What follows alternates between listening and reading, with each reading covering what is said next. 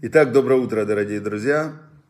Всем доброе утро. У нас сегодня эфир и в Инстаграме, и в Фейсбуке. И мы находимся 12 Тислева. День сегодня 12 Тислева, третий день недели, вторник. И мы продолжаем изучать главу Вайшлах. Вайшлах и послал Яков ангелов. Значит, мы знаем, вчера мы остановились на самом таком интересном месте – мы знаем, что Яков боролся с ангелом Исава и победил. И он победил, значит, э, и ангел этот его благословил. И стал его имя Израиль. Боролся с высшим, да, со всесильным боролся, хотя тоже вот мне непонятно это имя, боролся с Аритой, с всесильным и с людьми, и преодолел. Борец такой, да, Израиль это борец, борец. Но мне непонятно, почему он боролся со всесильным, но это получается, он боролся же с ангелом, а ангел это посланец Всевышнего. А если ангел посланец Всевышнего, и он его преодолел, то он поднялся на более высокое такое состояние развития. Интересно, что каждый раз, преодолевая какую-то сложность, мы поднимаемся на следующую ступеньку в своем развитии. И это такая парадоксальная система, которая лично мне не очень нравится, если честно. То есть вот эти все преодоления, вот эти все сложности, спорт, зарядка, работа, э, постоянное преодоление каких-то усилий, да, совершение усилий, оно утомляет. Но без, без этого нельзя расти. Вот какой парадокс. А если ты убегаешь от этого, если ты расслабляешься, отдыхаешь, в кайфуешь, да, то ты деградируешь. Представляете, как, зачем так сделано, непонятно. Ну, в общем, вот такой вот Всевышний сделал мир, так оно работает. Теперь, и вот Яков, дальше мы продолжаем читать недельную главу. Ваишлах, значит, написано так. И Ваикра Яков Шамамаком Пниэль. Назвал Яков это место Пниэль. Дословно слово, переводится слово Пниэль – лицо Бога. И он объясняет. Тираити Элоим, паним эль паним, воинацель навши. Потому что видел я Бога лицом к лицу, и спаслась моя душа.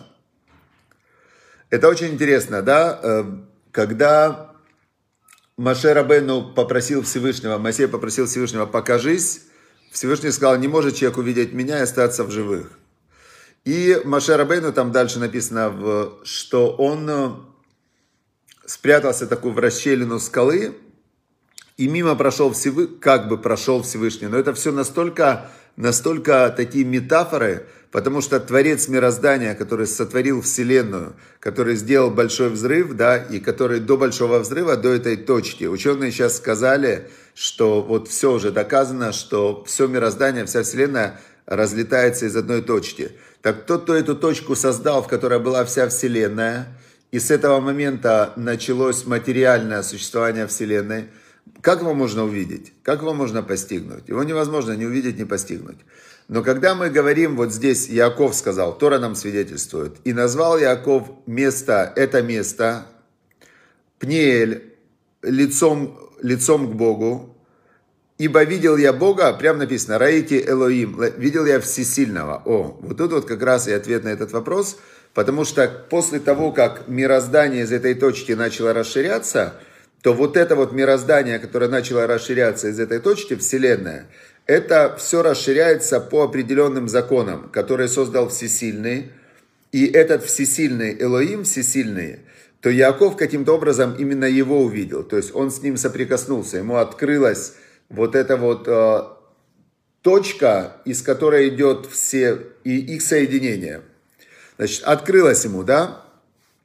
Открылось. И возошло солнце, написано дальше, Вайзрах Лоашемаш, и, и вошло ему солнце.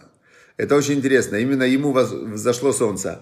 Вот э, бывают такие моменты, когда у человека происходит внутренняя такая трансформация, да, вот он прямо ощущает, что реальность это одна секунда, что вот именно фактическая реальность одна секунда, и все, что было до этого, его уже нет. Все, что будет после этого, его еще нет. И есть мир, вот именно только в реальности существует эта секунда. Все остальное существует в его нервной системе, в его воображении, в его мышлении, в его идеях о мире.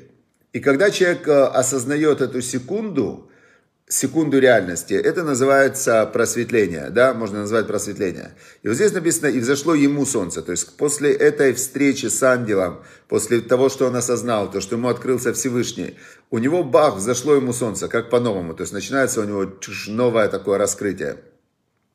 Значит, э, когда он прошел этот э, пниель, вот это место, в Уцулея Алиерхо, и он припадал на свое бедро, он стал хромым на одно бедро. Мы знаем из прошлого, из вчерашнего описания, что этот ангел Исава, он его ударил по бедру каким-то образом, и у него он стал хромать на одно бедро. Теперь, значит, написано так. И дальше, вот 33 отрывок, он прямо показывает, насколько Тора – это истина. Это очень интересно. Написано дальше. Алькен, поэтому, что Яков в тот момент хромал, Лойохлу бне Израиль не будут кушать сыновья Израиля, его сыновья, его потомки. Эддита наше, седалищный нерв, Ашер Алькав Иерихо, который идет сквозь его вот эту вот всю ногу, Ад Айом Азе, до сегодняшнего дня. Кинага быкав Ерех Яков, потому что он дотронулся до, до бедренного сустава Якова, бедита наше, вот в этот вот э, седалищный нерв. И это было бы, ну вот смотрите, это Тора. Это записано Машарабейну 3033 года назад на горе Синай. У меня магазин, где мы покупаем э, мясо и все такое. Не едят евреи седалищный нерв. Кошерные животные, то есть одно из правил кашрута – Э, вырезать этот седалищный нерв. Все, нельзя. Значит, есть даже специальная фамилия еврейская, обозначающая эту профессию, минатер, который вот этот минатер, он, в, он когда животное режут с забой скота, да, кошерный, они вытаскивают эти вот, вырезают эти нервы седалищные, их нельзя есть. То есть, насколько, представьте, сохранилась традиция, что еврейский народ, пройдя через там за 3333 года были в Вавилонском изгнании. 2000 лет последних были в римском вот этом изгнании, когда Рим разрушил Иерусалим, храм второй, и евреи ушли по всему миру. И все эти 3333 года с момента дарования Торы и до этого, до дарования Торы от Яакова было где-то 400, ну примерно плюс-минус 400 лет. И все это время сыновья Израиля, его потомки, не едят этот седалищный нерв. Представляете? Вот такая. Почему? Потому что вот Яков пришел тогда, хромал, говорит, все, не едим седалищный нерв. Значит, а, дальше. Вайса Якова и Нав. Поднял Яков глаза свои и увидел, и вот Исав идет, и с ним 400 человек.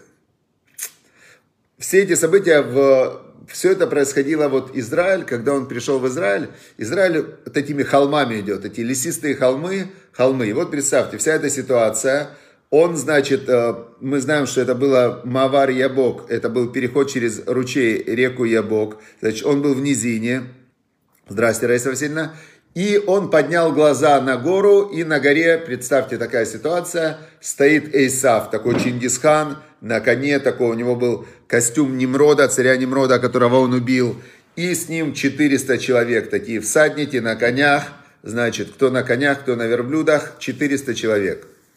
И Яков, значит, внизу стоит, взошло солнце, такой восход, и разделил он своих сыновей Значит, и Лею, и Рахель, и две, э, две служанки, да, четыре у него было жены, и от них одиннадцать сыновей. И поставил он, вначале вперед он поставил э, рабынь и их сыновей, потом поставил Лею и ее сыновей, и после этого поставил Рахель и ее сына Юсефа, последними он их поставил, а сам он пошел вперед. Пошел он вперед, и, значит, вот такая вот идет. Тут идут, значит, сзади его жены и 11 сыновей. Сзади идут все его стада, рабы, которые с ним шли. Стоят они, да, лагерем, разделенные на два лагеря. И он впереди. И он идет перед ним, и что он делает? Он кланяется до земли семь раз. Значит, он идет такой, и кланяется. Раз, кланяется, второй раз кланяется, третий, семь раз. И Исав с этого холма, с горы написано «Вайрац Исав Лекрато». И побежал Исав ему навстречу. Этот Чингисхан спустился с коня, и, значит, он прямо бежит ему навстречу. И подбежал он к нему, и обнял его, и упал ему на шею, и поцеловал его, и начали они плакать. Такая трогательная сцена. Трогательная сцена, э, когда все-таки получилось, говорит нам Раши в этот момент, обнял его, он был тронут, видя, как Яков э, ему кланяется. Его это очень тронуло. И целовал его. И вот слово «целовал» в Торе, Тора же это свиток, и там каждая буква, написание каждой буквы сохраняется с момента написания Торы, 3333 года. И значит, когда пишут Тору, всегда над словами, э, над словами всегда, значит, э, целовал его, значит, там есть семь точечек. Семь точечек. Значит, их, э, их трактуют, в них есть какой-то смысл, но есть в них, это как код дополнительный. Но в них какой код? Что одни говорят, что он его целовал не от всего сердца, что именно в тот момент у него пробудилось милосердие, но в, в итоге все равно он его ненавидел, да?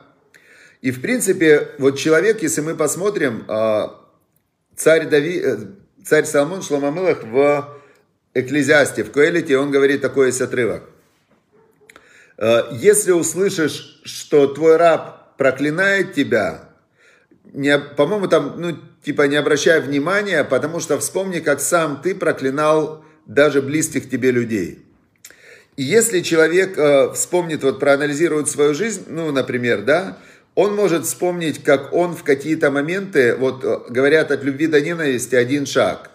От любви до ненависти один шаг. То ты, например, мама ребенка своего любит, э, любит, любит. Потом как даст по попе, когда он ее выведет, да? Так она же его мама, она за него жизнь отдаст. Но в момент, когда он ее вывел, она может его и покричать, и обозвать, и по жопе дать ребенку. А уже ровно через полчаса он ее, она его любит, целует, там все, сыночек, сыночек. И наоборот, бывает, что подростки, например, да, они бывают против родителей что-то скажут не то, а потом, значит, проходит время, они все равно очень любят своих родителей. И, то есть, вот здесь нам показано, как раз Тора нам показывает вот эту вот э, двойственность человеческой натуры. То есть, Исав шел его убивать, но в момент, когда Яков ему слал подарки, посылал ему рабов, э, кланялся ему и так далее, в момент, когда он подошел, они встретились, он его обнял, поцеловал, и совершенно у него изменилось его эмоциональное состояние. Но это не значит, что по факту он его перестал ненавидеть. То есть сердце человека очень многогранно. И поэтому, когда мы говорим в Шма Исраэль, мы говорим Шма Исраэль, Ваавта это Лакеха, и возлюби Господа Бога твоего, быколи вавха, всем твоим сердцем. То есть всеми гранями своего сердца, всеми своими состояниями ты должен любить Бога, понимая, что все, что происходит, идет от Всевышнего, который, если бы хотел уничтожить, уничтожил.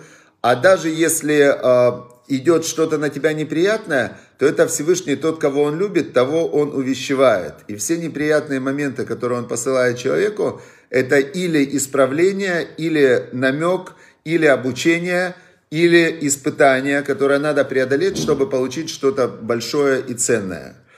И, но это нужно всем сердцем любить Бога, да, включиться в Него всем сердцем, всем мышлением своим. Теперь а, для того, чтобы включиться в Бога всем сердцем и полюбить Его, с Ним соединиться. Любовь это то, что соединяет. Есть заповедь между людьми. Ваавталиреха камоха. Возлюби ближнего как себя. Есть заповедь, то есть ты должен, что мы отсюда видим, возлюбить себя. Есть очень много людей, я думаю, что их большинство, людей, которые себя не принимают. То есть они внутри себя не любят, они внутри не любят какую-то свою грань, и они себя изнутри ругают. То есть у них между собой нет любви, внутри нет любви. То есть они себя прям конкретно не любят. Почему они себя не любят? Возможно, что в детстве их строго воспитывали, и у них вот это вот отношение к себе, вот этот внутренний родитель, любовь, которая любовь есть, э, родители есть, которые Называется этот родитель заботливый. Есть родители, которые своих детей прямо любят, любят, там, и они все время ему в ухо ребенку. Ты такой хороший, ты такой умный, ты такой красивый, ты такой умничка, там и так далее. Есть родители, которые любят своих детей, но они контролирующие родители. Они сделай, сделай, иди, не будь тупицей, сиди, что ты сидишь как дурак. И все. И вот они детей своими вот этими вот, э, они из любви это делают. Они хотят, чтобы ребенок жил себя, ну, жил и действовал. И часто дети вот таких вот строгих родителей достигают больших успехов, но у них нет внутри любви вот этой к себе. То есть они, э, внутри у них поселяется вот этот голос «давай, давай, давай». И он себе все время внутри себя побуждает «давай, давай, давай». Он делает, а любви в нем нет. Но он много достиг а радости нету. И он не может другому передать любовь, поэтому ваавта лиреха камоха, возлюби ближнего как себя, начинается с того, что ты начинаешь внутри любить себя и принимать, и с собой внутри мягко разговаривать. Потом ты можешь ближнего возлюбить как себя, ты можешь начать о нем заботиться. Потом ты можешь возлюбить Всевышнего, любить Бога, и тогда у тебя весь мир наполняется любовью. Здесь мы видим из вот этого отрывка, что Исав – в момент, когда Яков, а что сделал Яков, кстати, это тоже очень интересно. В притчах мы учили, в Мишле мы учили такой закон. Кымаем по ним ли по ним, как левадам ли левадам. Как человек смотрит в воду и видит свое отражение, так сердце человека отражает твое к нему отношение. Что делал Яков? В момент, когда он посылал ему вот эти стада, кланялся, когда он ему говорил, что вот идет твой раб Яков, он абсолютно искренне любил Исава. Он абсолютно искренне от всего сердца хотел Исаву хорошо. И его вот эта искренняя любовь, его прям вот этот вот поток добра, который он посылал на Исава, он э, повернул сердце Исава к нему. И вот эти вот семь точечек, я слышал такое объяснение, что Исав, он не понимал, что с ним творится он не понимал, почему он, который шел с 400 человеками, с, конкретным, с конкретной целью убить Якова, почему он сейчас испытывает к Якову такую любовь. А все очень просто, потому что Яков испытывал именно к Исаву вот эту вот искреннюю братскую любовь, никакого у него не было к нему зла, он хотел, искренне хотел, э, как и их папа Ицхак, он хотел Исава повернуть на путь служения Всевышнему, на путь добра. Он искренне признавал все достоинства Исава, потому что у Исава есть множество достоинств. Исав сильный, он воин, он умный, у него совершенно невероятная сила влияния, влияния на этот мир. И, значит, получается, что Яков очень хотел Исава повернуть на путь добра. А как это можно сделать? Если бы он Исава начал бы говорить, его увещевать там и так далее, Исав бы взял бы меч, бы его бы рубанул бы разок и все. Но он его решил повернуть на путь добра любовью. И у него получилось на тот момент. Но вот здесь мы переходим к... Есть э, на этот отрывок комментарий Любавического Рэбе. И он говорит такую вещь, что Яков, он говорит так, Яков представил Исаву свою семью, ему сам поклонился, и, значит, Исав растрогался вот этими братскими чувствами до такой степени, что его поцеловал. И Яков признает, это говорит Любавичский Рэбе, что в некоторых отношениях Исав его превосходит. И Исав, если его повернуть на служение Всевышнему, то он может э, повернуть прям, ну то есть Исав имеет силу поменять мир – но Яков осознает, что без Торы и без искреннего стремления изменить мир, то это невозможно. И он, значит, на тот момент, когда он э, надеялся, говорит Рэба, он надеялся, что он сможет своей любовью завоевать авторитет у Исава и дальше его подчинить служению Всевышнему, то есть чтобы Исав начал действовать по воле Всевышнего. Но потом он увидел, что это невозможно, да, что... Значит, когда стало ясно, говорит Рэбе, что Исав к сотрудничеству не готов, Яков понял, что обуздание его мощи – это долгий и сложный процесс. И, значит, соединение могучей силы Исава и мудрости Якова – это как раз будет все в мессианскую эпоху. И это ключ к ее наступлению. То есть, когда взять силу Исава и соединить ее с мудростью Якова и с э, любовью ко Всевышнему, то говорит Рэбе, что это долгий процесс. Но за 2000 лет, говорит Рэбе, мы его прошли. И действительно, наша преданность истории, ее заповедям, не ослабевающая со времен Якова, во многом очистила силу Исава, и теперь мы стоим на породе окончательного мессианского избавления. С Божьей помощью, чтобы мы его увидели, потому что действительно весь мир сегодня уже знает о Боге, что за последние две тысячи лет э, исчезли практически все идолопоклонства, все языческие культы, то есть э, мусульманство, оно вырезало всех остальных, всех, которые были настоящие идолопоклонники, мусульмане их вырезали. Э, христианство познакомило с идеей о Боге большую часть мира. И, значит, как говорит Рамбам, что именно христианство познакомило с идеей о Машиахе, о приходе Машиаха, о Боге, о создателе мироздания, познакомило весь мир практически. То есть это огромный шаг. Теперь и с Божьей помощью мы увидим своими глазами на нашем поколении приход Машеха, потому что процесс исправления Исава, он практически закончился. Я вам скажу так, что такой социальной защищенности, которая существует сегодня в мире для людей, для несчастных, для бедных, для больных, для пенсионеров, во всех странах мира, да, во всех странах, вот европейских странах, я не, я не знаю, как в Южной Америке, может там чуть по-другому, но в, вот весь мир на сегодня, да, он настолько уже поднялся из темноты средневековья, когда было, представьте, средневековье, да, сжигали вообще каждый день, сжигали ведьм, там, смотрит женщина какая-то несимпатичная, ведьма, давайте сожжем, давай, сожгли. Тут, значит, один говорит, ученый, вы знаете, говорит, я вот там подумал, на звезды посмотрел, вы знаете, а земля-то круглая. Ему говорят, ты что, какая земля круглая? И спалили его, тоже сожгли. Они, что за люди были раньше, да, в средние века? Просто, ну вообще какой-то мрак. Сейчас откройте Википедия, все, все прекрасно, все красиво. Значит, весь мир такой, детские садики, школы, есть, есть недостатки, но если мы сравним с тем, что было раньше и сейчас, в мире намного больше добра, света, знания о Всевышнем, хорошего отношения к людям, намного больше правосудия, намного больше, э, ну, то есть люди хотя бы спокойно ходят по улицам, хотя бы светло по ночам, да, раньше это вообще жуть была, соловей-разбойник и все, значит. Все, дорогие друзья, значит, осталось только каждому из нас э, впустить в свою жизнь в два раза больше божественного света, учить Тору, молиться, делать добрые дела, подключить к божественному свету человек пять вокруг себя, как Яков подключил Исава, точно так же любовью, добрыми делами, подарками, э, то есть все, что можно, самый простой подарок ближним это комплименты, улыбки, добрые слова, спасибо, здравствуйте. Великий мудрец э, Рабан Йоханан бен Закай – про него говорили, что не было на рынке не еврея даже, да, самого такого вот э, грузчика, который бы успел ему сказать шалом первый. Он всем говорил шалом, э, добрый, здравствуйте, добрый день. То есть, особенно если вы религиозный человек, и на вас есть типа и, или другие признаки религиозности, то быть добрым, культурным, вежливым – это просто обязанность, потому что как только религиозный человек делает что-то неправильное, то люди вокруг говорят, э, это религиозные. Очень важно, все религиозные люди обязательно должны быть добрыми, веселыми, вежливыми. Сто раз, вот как Равыцкак Зильбер, сто раз он говорил каждому человеку спасибо за малейшее добро, которое ему делали.